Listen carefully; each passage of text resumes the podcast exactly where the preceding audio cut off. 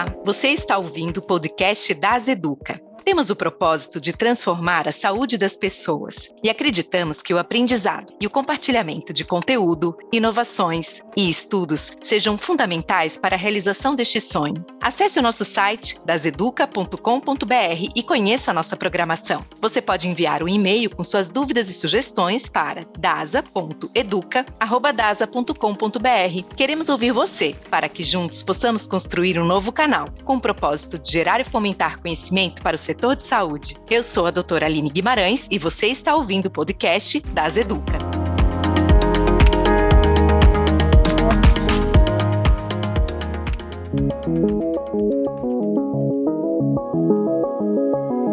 O câncer representa a primeira causa de morte por doença entre crianças e adolescentes de 1 a 19 anos, não só no Brasil, como também nos países desenvolvidos. Muitos pais acabam ignorando os primeiros sinais da doença, acreditando que seja uma dor comum ou até mesmo que a criança esteja fazendo manha, ou o adolescente inventando alguma desculpa. Ao sinal de qualquer anormalidade, os filhos precisam ser levados ao atendimento médico para realizar a primeira checagem e fazer o diagnóstico. Um diagnóstico bem feito pode fazer com que o tratamento se inicie logo no início da doença, aumentando as chances de cura e diminuindo possíveis sequelas. Para entender melhor o assunto, no podcast das Educa de hoje, vamos conversar com a doutora Giovanna Quinelli, oncologista pediátrica do CHN.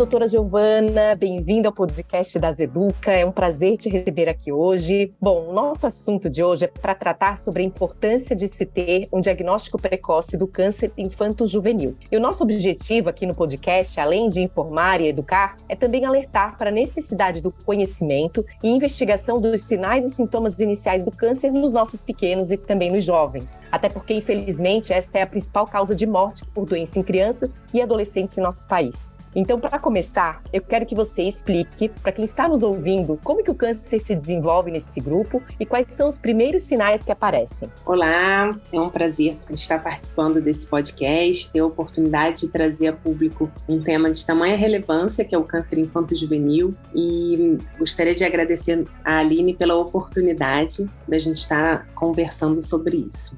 Bom, conforme você já apresentou as motivações que nos trazem essa conversa. O câncer infanto-juvenil, né, o câncer na infância, que se configura pelo acometimento oncológico nas crianças entre 0 e 19 anos, tem um perfil muito diferente do que a gente tem na concepção de câncer de adulto. Né? Ele representa atualmente em torno de 2 a 3% de todos os cânceres que se diagnosticam e tem um comportamento muito diverso. Ele tem uma apresentação muito mais acelerada, que está relacionada com a sua origem, né? A origem da grande maioria dos cânceres infantis é de células de característica embrionária. Por isso, essa importância em ter uma atenção ao diagnóstico, é um diagnóstico precoce, que é o que a gente mais preza, porque são comportamentos diversos. O câncer do adulto, a gente trabalha muito em cima de prevenção de fatores de risco, de busca por screening, né, exames que possam buscar a presença do câncer quando ele ainda não se manifesta de maneira efetiva. E no câncer pediátrico, essas fases da prevenção não podem ser tão tão enfatizadas, porque na verdade a gente está lidando com,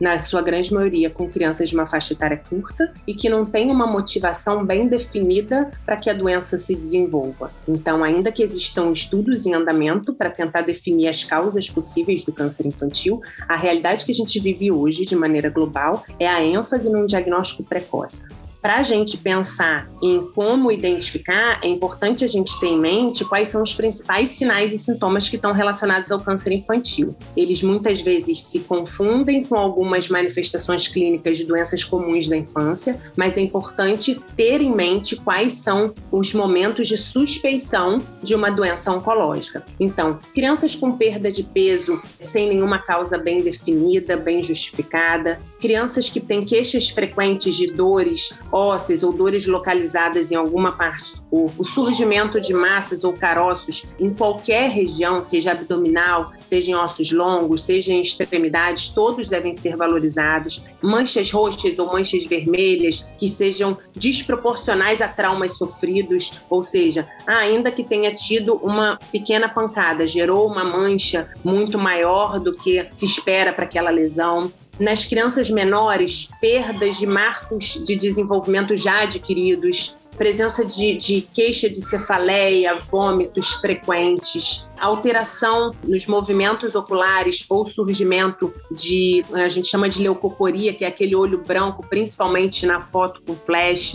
E, além disso, febres persistentes, febres que se apresentam frequentemente, sem nenhum quadro infeccioso em curso, sem nenhuma outra causa que se consiga justificar. Então, de uma maneira resumida, todos os sinais e sintomas do câncer infantil, eles tendem a se repetir com um pouco mais de frequência do que nas outras é, doenças comuns da infância e eles devem sim ser valorizados, né? Tanto pelo pediatra assistente como pela família, né? Valorizar queixas, mesmo que elas sejam incomuns. Pensar numa criança com cefaleia, ah, mas criança não, não tem cefaleia. Criança sim tem cefaleia, que pode estar relacionada a uma doença oncológica, como também pode estar relacionado a outras causas não neoplásicas e que devem ser investigadas e, e direcionadas. Bom, excelente, Giovana. E eu tô aqui eu te ouvindo e pensando que o pediatra, né, o clínico geral ali, que as crianças frequentam nas suas consultas para acompanhar o crescimento, sejam fundamentais também para identificar, né? Porque alguns sinais para um pai, para uma mãe, vão chamar atenção, mas talvez outros nem tanto, né? Então, eu acho que esse acompanhamento com o pediatra é super importante, principalmente para essas crianças menores, né? E aí, eu gostaria de te perguntar qual que seria realmente a importância do pediatra, se eu tô certa aqui, né, nesse meu raciocínio raciocínio para reconhecer esses sinais e sintomas e qual que seria né, o passo seguinte para recomendação para uma consulta com um oncologista? Quando é que o pediatra geral acaba encaminhando uma criança para um oncologista?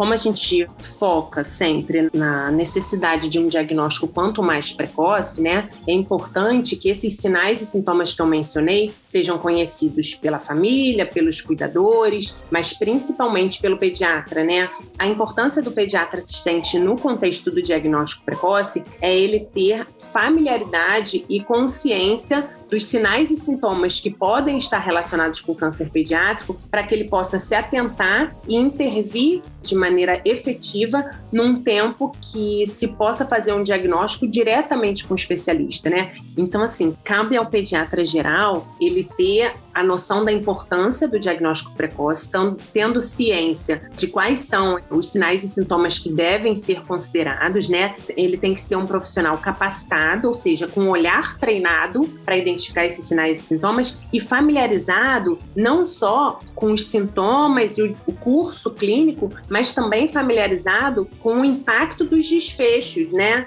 A importância dele nesse fluxo. Então, cabe a esse profissional, que é o médico de confiança da família, é a referência médica para as famílias, né? Que é o, o médico que tem acesso a essa criança com uma regularidade, que ele saiba identificar e saiba ter essa perspicácia dos desfechos, se não intervir a tempo e no momento adequado. E também, principalmente, que o pediatra tenha percepção da função dele dele de identificar, apontar e encaminhar, sem a obrigatoriedade de diagnosticar. Não cabe ao pediatra a obrigação de fechar diagnóstico, cabe a ele suspeitar e direcionar. O especialista, no entanto, ele tem a oportunidade de, com muito mais velocidade, gerar uma investigação e uma confirmação ou descarte do diagnóstico, né? Porque é importante que o profissional de saúde, de uma maneira geral, entenda que ele não precisa fechar diagnóstico. A importância do profissional generalista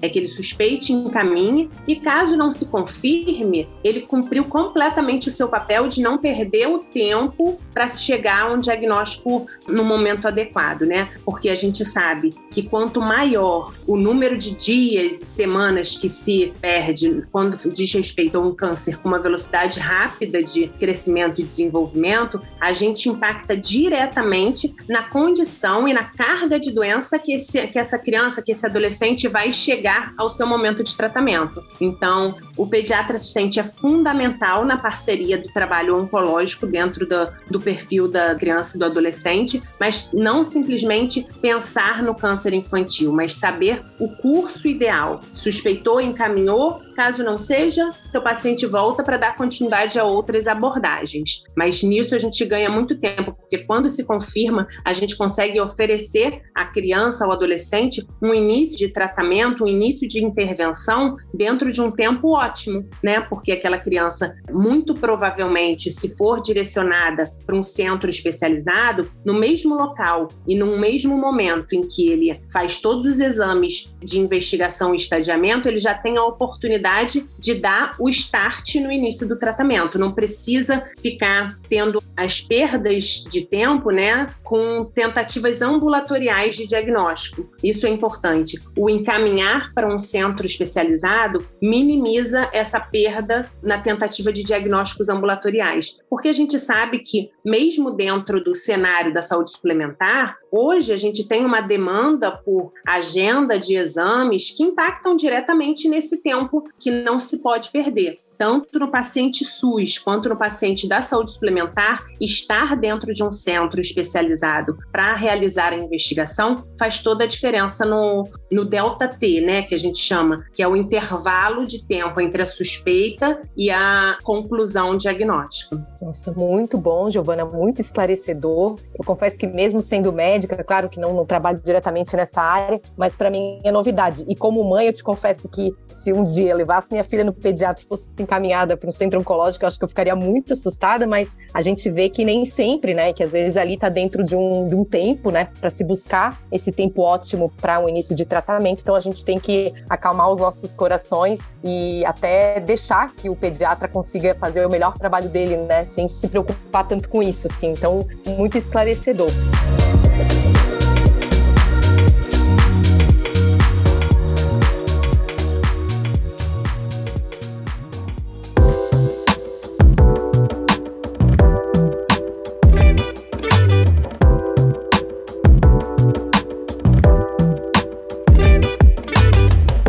Giovana, a gente comentou aqui a respeito do diagnóstico mesmo, né? Como que é feito um diagnóstico de um câncer infantil? Existem, imagino que várias ferramentas, né, de exames de imagem, enfim. Aí gostaria que você falasse um pouquinho sobre isso também.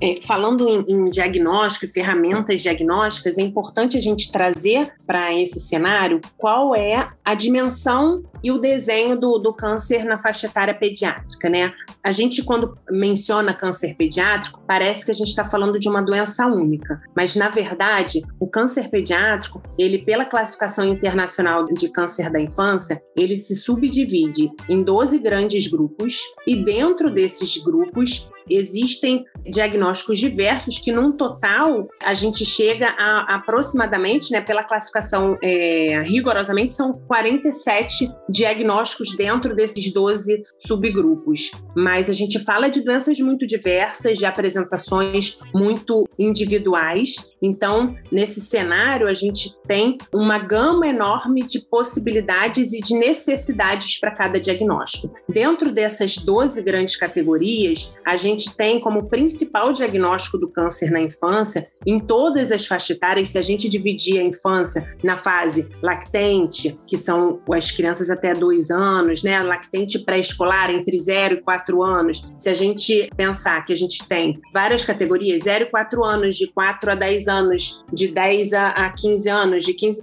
A gente tem aí grupos muito diferentes, mas o principal diagnóstico em todas essas faixas etárias continua sendo a leucemia. O principal diagnóstico oncológico da infância em todas as faixas etárias de 0 a 19 anos são as leucemias. Elas correspondem, variando de região para região, mas assim, elas giram em torno ali de 40 a 45% de todos os diagnósticos. Seguido das leucemias, a gente tem aí os tumores sólidos de sistema nervoso central, os linfomas, que em algumas faixas etárias eles se modificam de posição entre segundo e terceiro principal diagnóstico, e além deles os sarcomas. Esses seriam, dentro do universo de toda a faixa etária, os principais diagnósticos. E aí, diante dessa diversidade, né, de um câncer que acomete o sangue, né, que seria uma doença hematológica maligna, e um tumor do sistema nervoso central, a gente tem aí dois extremos de necessidades de recursos diagnósticos. Então, o que, que é importante? Por que estar num centro especializado? Quando você está num centro especializado, você tem acesso tanto ao médico oncologista que trata dos tumores sólidos quanto aos hematologistas. Você tem acesso a uma estrutura laboratorial que proporciona uma avaliação dessa suspeita de leucemia, ou seja, através de uma amostra de sangue, algumas vezes com muita frequência, amostras de sangue de dentro da medula óssea que são realizadas através de procedimentos sob sedação, que precisam colher material através de uma punção, e tem aqueles pacientes que chegam à unidade hospitalar e demandam inicialmente um exame de imagem, como uma ressonância, o tumor do sistema nervoso central, uma ressonância de crânio, uma ressonância de todo o canal medular, que a gente chama de neuroeixo. Então, é importante que esse paciente tenha acesso a uma estrutura completa que ofereça uma oferta laboratorial ampla para investigações de exames de laboratório e que tenha uma estrutura de exames de imagem que possam também fornecer dados para se definir se é de fato uma doença oncológica ou se tem alguns outros dados sugestivos de outro tipo de doença. Então, a estrutura fundamental é que se tenha um hospital quaternário, né? É o que a gente chama de alta complexidade, tanto, volto a dizer, tanto dentro da saúde suplementar quanto no SUS. É importante que o diagnóstico oncológico se dê numa unidade quaternária, que é aquela unidade que tem a possibilidade de oferecer esse leque de opções, né? Desde um exame laboratorial básico, um hemograma, até uma ressonância de, de alta resolução capaz de dar informações importantes para um diagnóstico de câncer no sistema nervoso central. Nesse meio do caminho, a gente tem outros diagnósticos que podem ser bem concluídos com exames menos elaborados. Uma tomografia já contribui com importância, um ultrassom, mas quando você está num ambiente que você tem objetivo de diagnóstico oncológico, você tem como oferecer toda essa estrutura. Bom, e aí passada essa fase de investigação e o diagnóstico sendo estabelecido, qual que seria o próximo passo? Como que se dá o tratamento? É nesse momento que a gente já começa? Gostaria que você falasse também um pouquinho sobre isso. O câncer infantil teve, ao longo das duas últimas décadas, houve hum, uma evolução muito importante com relação às respostas clínicas, né? Aos recursos que a gente consegue oferecer no tratamento oncopediátrico e, consequentemente, o aumento, o avanço na resposta de cura. Nas últimas décadas, a gente tem mais acesso a drogas eficazes. De uma maneira geral, o tratamento do câncer pediátrico, ele é um tratamento de baixo custo quando comparado ao que se tem hoje de oferta de fármacos e quimioterápicos que se usam na terapia oncológica adulta. Então, a primeira linha terapêutica da maior parte dos cânceres pediátricos tende a ser baseada em drogas de fácil acesso e de custo bastante acessível. E se essa criança consegue chegar ao tratamento numa condição de estadiamento mais baixo, quanto melhor vai ser essa resposta. Então, a primeira linha terapêutica na maior parte dos cânceres, sendo eles desde as leucemias até os tumores do sistema nervoso central, a primeira linha é baseada em quimioterápicos, quimioterapia, em alguns casos associada com radioterapia, né? Hoje em dia, quando a gente pensa nas linhas, nas segundas e terceiras linhas terapêuticas, aí sim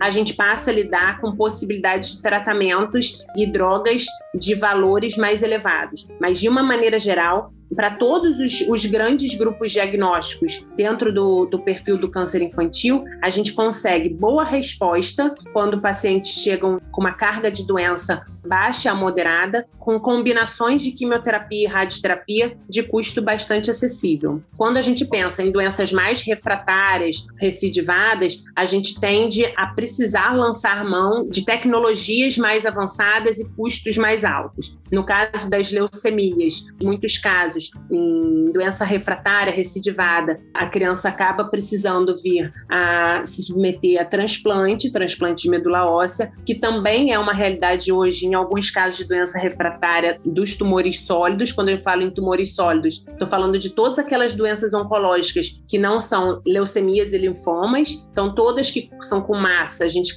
classifica, né, de um num universo geral como tumores sólidos. Então, tem benefício de lançar mão de terapias mais modernas e de linhas terapêuticas como os transplantes. Então, hoje a gente cada vez mais avança nas possibilidades de tratamento, mas é importante ter a clareza de que a primeira linha terapêutica no câncer infantil, ela tende a ser muito efetiva e com custo bastante acessível, né? Porque são drogas de uso muito bem estabelecido e radioterapias com técnicas também muito bem estabelecidas. As terapias que impactam em custo mais elevado e as propostas terapêuticas de custo mais elevado, em geral, estão relacionadas às doenças refratárias, que tendem a ser um universo cada vez menor quando a gente pensa nos números dentro da pediatria. Então, a importância, novamente, de se pensar em diagnóstico precoce é ter a garantia de uma efetividade com custo infinitamente menor. Então, você proporcionando um diagnóstico num tempo curto, você recebe uma criança com uma condição melhor e com uma tendência a, respeitando, óbvio, detalhes moleculares, alterações individuais de cada doença, mas de uma maneira geral, você tende a ter uma resposta muito satisfatória. Hoje, nos grandes centros em que se consegue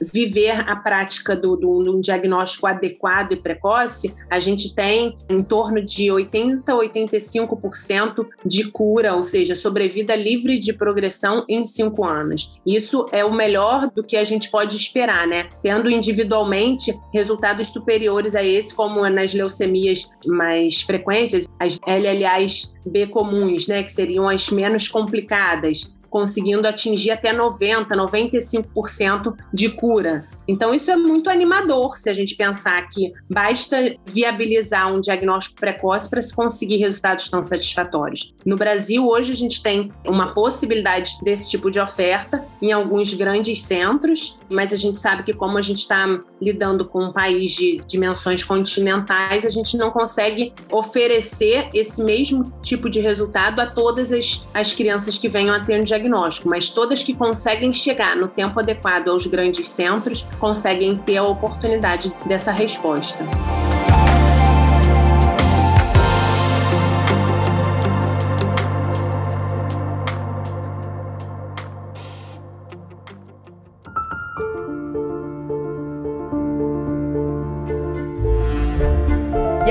Relacionado aqui ao tratamento, você comentou um pouquinho antes que a gente tem 12 grupos, né, de tumores oncológicos na pediatria e que então a gente tem como se fosse doenças diversas, né? E aí, acho que para o nosso ouvinte talvez seja interessante ouvir a questão relacionada ao tratamento de cada uma dessas doenças, né? Porque eu imagino que às vezes a gente olha uma criança que foi tratada, né, para um tumor, e se a gente tem na nossa família uma outra criança, a gente acaba tentando replicar aquilo que a gente observou no outro para a nossa realidade, né? Imaginando que talvez o tratamento seja o mesmo. Então, se pudesse falar um pouquinho sobre isso, sobre os diferentes tratamentos para os, para os diferentes tipos de tumores, né? Acho que seria bem interessante. Com certeza. Vamos fazer assim um panorama geral, né? O grupo mais comum, como eu falei, são as leucemias, né? As leucemias, ao diagnóstico, são doenças que demandam recursos bem mais simples para se diagnosticar, ou seja, demandam uma amostra laboratorial de sangue periférico em boa parte dos casos, uma amostra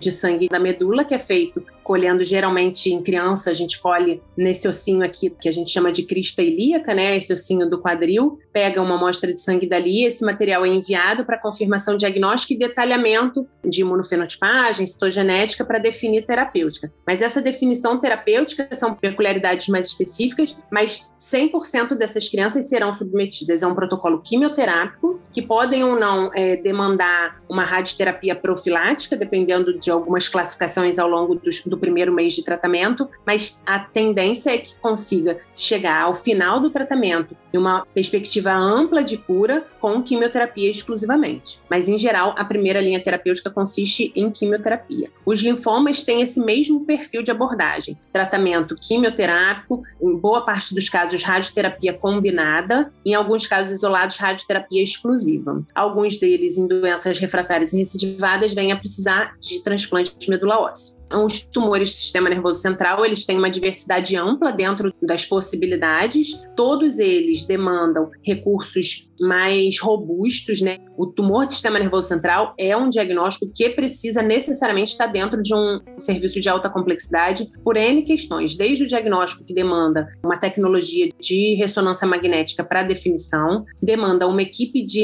neurocirurgia especializada em câncer para uma abordagem cirúrgica eficaz e determinante, porque essa abordagem cirúrgica ela é inicial e ela define todo o segmento é, terapêutico subsequente. Então, após a cirurgia, a gente define a classificação e a continuidade de tratamento, que cursa necessariamente com quimioterapia. Para as crianças maiores de 3 anos, quimioterapia combinada com radioterapia, e para as crianças menores de 3 anos, em geral, a gente evita a exposição radioterápica, lançando mão de outras intensificações para melhorar. Existem alguns tumores do sistema nervoso central que são tratados exclusivamente com cirurgia, mas são cirurgias que devem ser abordadas por profissionais especializados. Um outro grupo são os neuroblastomas. Os neuroblastomas, ainda que tem esse componente neuro que acaba remetendo a, a lesões no sistema nervoso central, ele está relacionado a tumores do sistema nervoso periférico, né, o sistema nervoso simpático. Ele é um tratamento também de cirurgia combinada com quimioterapia, alguns casos radioterapia, mas nos protocolos atuais, terapias que se consolidam com um transplante autólogo ao final do tratamento. A maior parte dos protocolos terapêuticos dos neuroblastomas consistem em quimioterapia combinada com cirurgia e consolidada com transplante autólogo. O que é o transplante autólogo? É o transplante que utiliza células da própria criança que são colhidas num momento precoce do tratamento. Então, não depende de doadores, diferente das leucemias, que são outras linhas de transplante, né?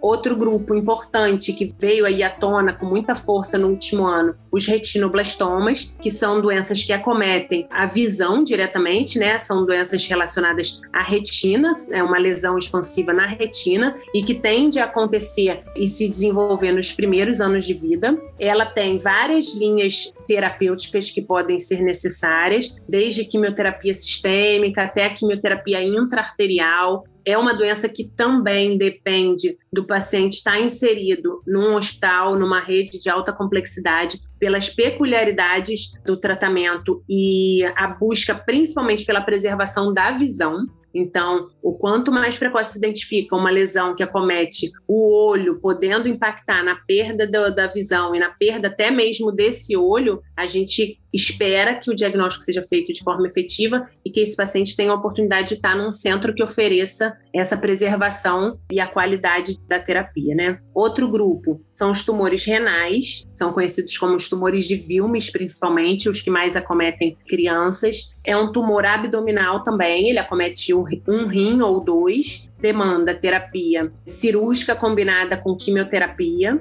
Em alguns casos, precisa de radioterapia, dependendo da condição do momento cirúrgico. E em casos refratários, pode vir a precisar de transplante autólogo, mas não faz parte do tratamento inicial. Tem os tumores hepáticos, que são menos frequentes do que todos esses, se apresentam em geral na primeira infância e podem vir a demandar, além do tratamento quimioterápico, o transplante hepático. Os tumores ósseos malignos, né, a gente tem aí como o mais frequente os osteosarcomas, que demandam uma avaliação e um acompanhamento especializado, porque além da, da quimioterapia, ele precisa de uma abordagem cirúrgica especializada, com ortopedistas especializados em abordagem de câncer, para tentar sempre a preservação do membro acometido ou da região, da funcionalidade da região acometida. Então, além dos dos osteosarcomas, a gente também tem alguns tumores ósseos da, da família Ewing e tem os sarcomas de partes moles, que aí já é um outro grupo. Tem, além desses, os tumores de células germinativas, que acometem as regiões gonadais ou extragonadais, ou seja, podem estar relacionados nas meninas aos ovários, nos meninos aos testículos, mas também podem se apresentar fora das gônadas e demandam uma avaliação laboratorial para diagnóstico, uma avaliação de um serviço especializado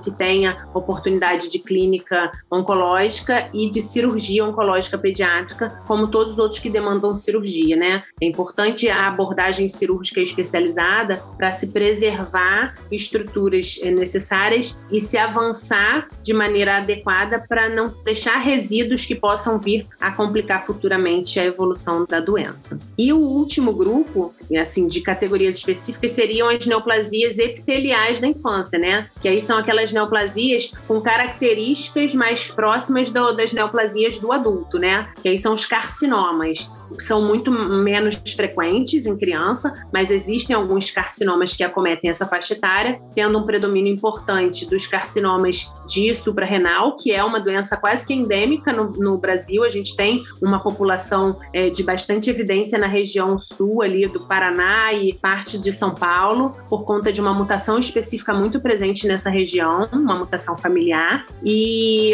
outro carcinoma frequente que a gente tem visto cada vez mais é o carcinoma de tireoide acometendo os adolescentes. E aí são doenças com peculiaridades bem mais próximas do tipo de evolução do, do câncer do adulto. E a última categoria, né, são outras neoplasias malignas não especializadas, ou seja, é o raro do raro que se apresenta eventualmente e que aí as definições terapêuticas são a definir de acordo com, com o que surgir. Mas aí a gente está falando de números muito, muito pequenos, né? Que não tem nem como classificar aqui especificamente. Mas é um apanhado aí de 12 grandes grupos que têm suas considerações específicas, mas que de uma maneira geral se resumem a estar num ambiente que ofereça uma equipe com expertise nos protocolos oncopediátricos, uma equipe cirúrgica especializada em câncer de, da infância, né? Porque são doenças muito específicas específicas, né? Então, é importante estar num serviço, estar num ambiente em que todos que estão em função daquela criança sejam especializados e com um olhar voltado para cada uma das individualidades da doença. Ótimo, Giovana. Então, a gente percebe aqui que é super heterogêneo, a gente tem diversas ferramentas, então é quimioterapia, radioterapia, cirurgia, transplante, né? Então, a gama é gigantesca e realmente acaba sendo individualizada aí para cada criança, né? Para cada indivíduo. Bom, e aí como que é feito o acompanhamento dessas crianças, como que é feito o acompanhamento da evolução do tratamento, quando que uma criança pode ser considerada curada do câncer? Então, os tratamentos eles têm suas características individuais, né? Pela diversidade de diagnósticos, cada um dos protocolos tem seu tempo e seu curso definido, mas a gente, em geral, após o fim do tratamento, o fim do tratamento estabelecido rigorosamente pelo protocolo, a gente dá seguimento a um acompanhamento ambulatorial dessa criança por pelo menos cinco anos, né? E esse acompanhamento ambulatorial ele se dá através de consultas clínicas, exames laboratoriais é, de controle e exames de imagem com intervalos pré-definidos para se acompanhar possíveis recidivas ou progressões da doença. E nesses intervalos específicos, a gente consegue individualizar situações de progressão de uma forma bastante estreita e intervir de uma maneira também precoce, né? Então, mesmo nos casos de doença refratária, a gente,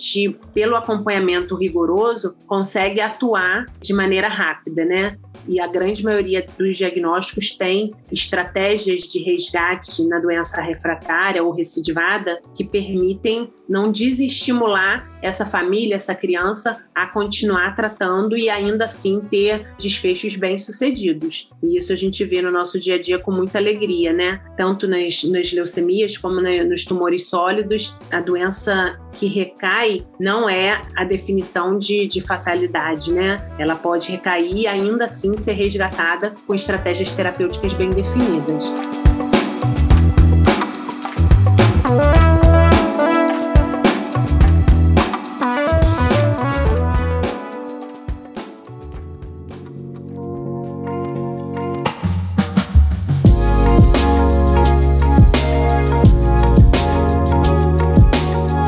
A gente focou muito no diagnóstico, no tratamento, nos tipos de tumores, mas acho que seria legal a gente também falar aqui sobre os aspectos emocionais, né? Quando uma criança adoece, né? Quando qualquer pessoa adoece, uma família inteira adoece, mas eu entendo que no caso das crianças é algo que dói muito, né? Como que também se orienta esse acompanhamento da família em termos emocionais, da própria criança? Como que é esse bastidor aí, que é super importante, né? É, o pediatra, desde o início da sua formação, né, ele aprende a tratar famílias, né? A doença pediátrica, seja ela qual for, ela envolve muito mais do que um indivíduo, né? Envolve um, um contexto familiar importante para a gente lidar com doenças potencialmente graves e com possibilidades de desfechos fatais, como câncer, ainda que a gente hoje tenha boas respostas, a gente, quando dá uma notícia de diagnóstico, a gente precisa assegurar essa família que o que vai ser oferecido é o melhor que se tem para o seu filho, né? Por conta de todo o estigma, né? O câncer, de uma maneira geral, já carrega em si um estigma de, de gerar muito temor né, à população. Quando a gente correlaciona o câncer e infância, esse temor se torna ainda, ainda maior. Então, dentro do ambiente pediátrico, o que a gente busca sempre é um acolhimento, uma estrutura de serviço em que a gente possa contemplar a participação efetiva da família no dia a dia, né? Sempre tentando deixar o mais bem esclarecido de qual vai ser o segmento. É importante a gente ter uma possibilidade de previsibilidade para a família, né? Quando você dá o diagnóstico, eu acho que muitas vezes no adulto, o adulto não busca essa, essa perspectiva do segmento, né? Ele quer começar, mas não necessariamente é, ele quer saber cada etapa. E a gente se sente na obrigação, na hora que a gente intervém no dia a dia de uma família inteira, né? Porque quando uma criança começa a fazer um tratamento oncológico num contexto familiar, ele impacta na rotina do pai, na rotina da mãe, na rotina dos irmãos, na sua própria rotina escolar, de convivência com os amigos, da socialização, né? Então, é necessário que a gente proporcione essa família uma previsibilidade de início, de meio, de fim. O que, que pode, o que não pode, como conduzir. Então, no prático, a gente tenta deixar tudo muito bem desenhado esclarecido. É óbvio que, considerando que em, em cada momento pode ser que as coisas mudem o rumo, mas a gente tenta passar sempre um panorama geral, porque isso dá segurança àquela família e, e isso proporciona a eles se organizar também, né? E além de tudo, o acolhimento diário, né? Isso, assim, eu acho que é o maior dos desafios dentro da oncologia pediátrica é ter uma equipe que esteja disponível. O oncologista pediátrico, ele não pode chegar no hospital com a intenção de passar uma visita e ir embora. A gente nunca consegue ter essa previsão. A gente sabe que a cada quarto que a gente entra, a gente aborda, a gente está entrando dentro da casa de uma família. E cada vez que a gente bate na porta da casa de alguém, a gente tem que vir com cuidado e pedindo licença e se disponibilizando a ouvir e a também falar, né? Porque muitas vezes eles querem a nossa fala, a nossa informação, mas tantas outras vezes eles querem ser ouvidos, eles querem o colo, eles querem o acolhimento, não só para a criança, mas inúmeras vezes para a família. Excelente, Giovana. Bom, gostaria de te perguntar se existe alguma iniciativa em termos de política pública voltada para essa temática de oncologia pediátrica. Então, a gente agora está cada vez mais avançando, né? Se a gente pensar em números, assim, vou passar alguns números globais para a gente ter a dimensão do câncer infantil, né? Porque corresponde a 2 a 3% de todos os cânceres, ok. Mas isso em números absolutos, né? O que seria? A mais recente estimativa de números absolutos para o biênio de 2020 e 2022 é de 413 mil novos casos de câncer no mundo, pediátricos, entre 0 e 19 anos. Desses 413 mil, aproximadamente 120, 150 mil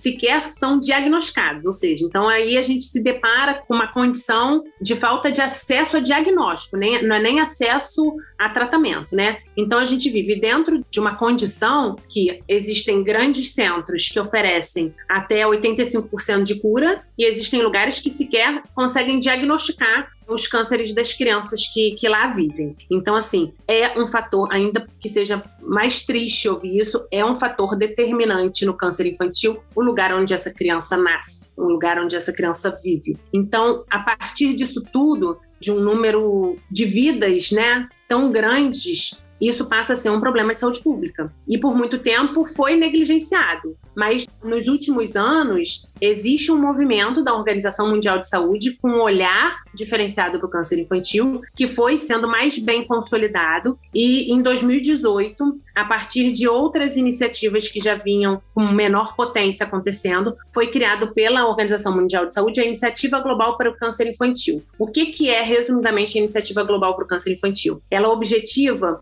reduzir o número de mortes por doença oncológica na infância e, com isso, atingir uma sobrevida livre de progressão, ou seja, aquela condição de não ter doença em atividade nos cinco anos subsequentes ao tratamento, em 60% no mundo. Ok, a gente tem países que têm uma resposta de 85%, que seriam Estados Unidos, Canadá e alguns países da Europa. Só que a gente tem condições da África subsaariana que não chega a 10%. Então, a gente a busca dessa iniciativa é equilibrar esses números, ou seja, os países que hoje já têm números além da meta, começarem a contribuir através de uma política global, a gente proporcione aos vazios assistenciais no mundo a condição de pelo menos se diagnosticar e oferecer um, um melhor acesso a tratamento e, consequentemente, uma melhor perspectiva de cura. Então, essa iniciativa global tem como meta atingir esse 60% até 2030. Então, ela foi desenvolvida e, e divulgada em 2018. Ela entra depois nos Objetivos do Desenvolvimento Sustentável, que também tem como meta final 2030, né, as metas 2030. Então, existe todo um movimento